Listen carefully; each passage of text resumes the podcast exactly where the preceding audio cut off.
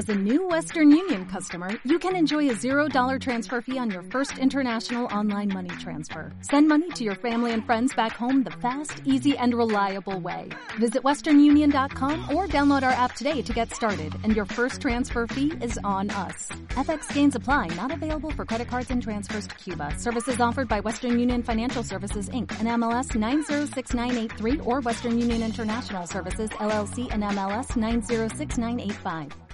El Ecuador sufrió uno de los más fuertes movimientos telúricos en los últimos 30 años. Para entender mejor dialogamos con David Cajamarca, docente de la Facultad de Ingeniería Civil de la Universidad Católica de Cuenca.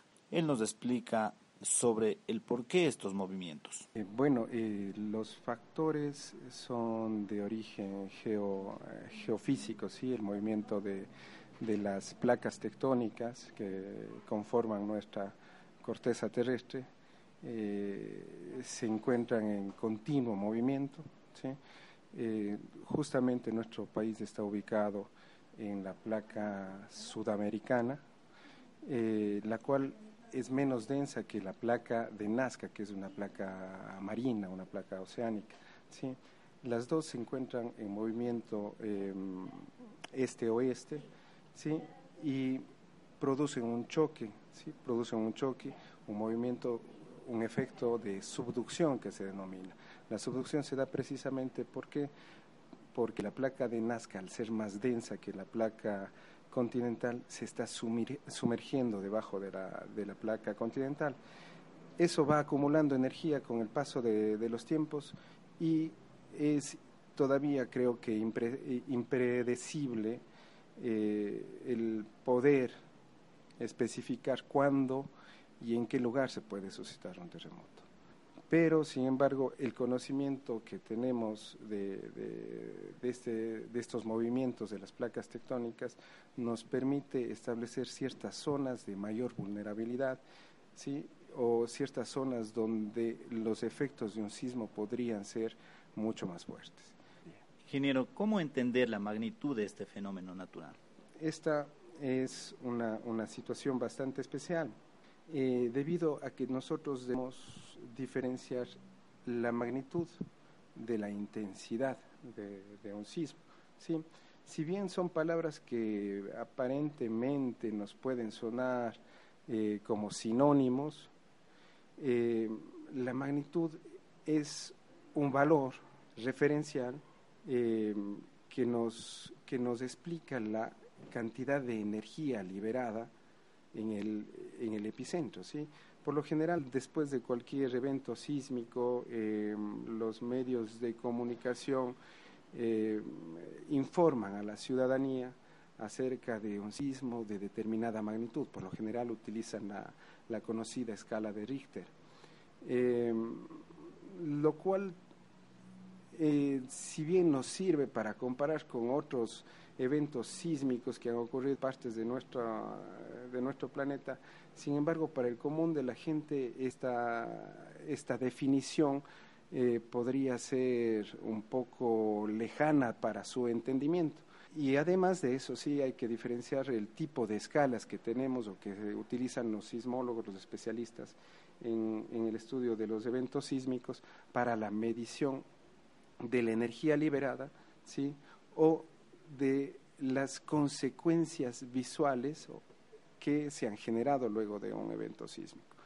Eh, la escala de Richter, si bien tiene una limitación hasta cierto, hasta, hasta cierto valor en su escala, debido a que para sismos de mayor magnitud eh, o de mayores magnitudes, eh, dicen los, los expertos que tenemos una magnitud límite de 6.8, los sismos mayores a 6.8 dentro de la escala de Richter em, evidencian, evidencian em, parámetros o valores prácticamente similares, eh, por, lo cual se ha incluido, se ha desarrollado y se ha incluido la, la escala de la magnitud de momento. La escala de magnitud de movimiento es una escala que sigue el comportamiento de, la escala de Richter, eh, eh, eh, estudia y, nos indica también la cantidad de energía liberada y es aplicable para sismos de magnitudes mayores a los 6.8. Precisamente el sismo que hemos sufrido el 16 de abril en, frente a Pedernales fue un sismo de 7.8 en la escala de magnitud de momento. ¿Cómo entender para el común de la gente, como decía inicialmente, qué es ese 6.8, qué es ese 7.8? Sí, para eso existe la escala em, eh, inicialmente planteada por, ah, por Mercalli.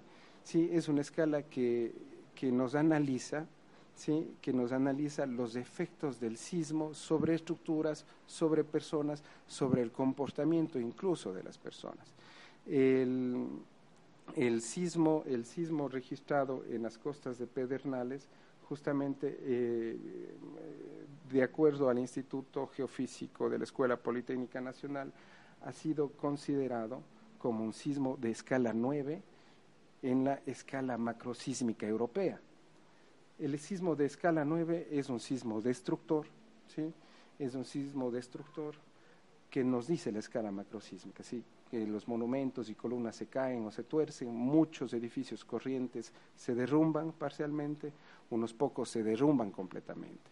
Esta es la escala eh, modificada, digamos, que se está utilizando últimamente, proviene de la escala de, de Mercalli, eh, que planteó inicialmente eh, a inicios de los, eh, del siglo pasado, por ahí en el año de 1902 aproximadamente. Ahora nos toca la reconstrucción de estas provincias, de ingeniero. ¿Qué se debe tomar en cuenta? Bueno, para en función de, de, de las observaciones realizadas en sitio, eh, yo diría que una de las principales razones que se deben tomar en cuenta es eh, la planificación urbana.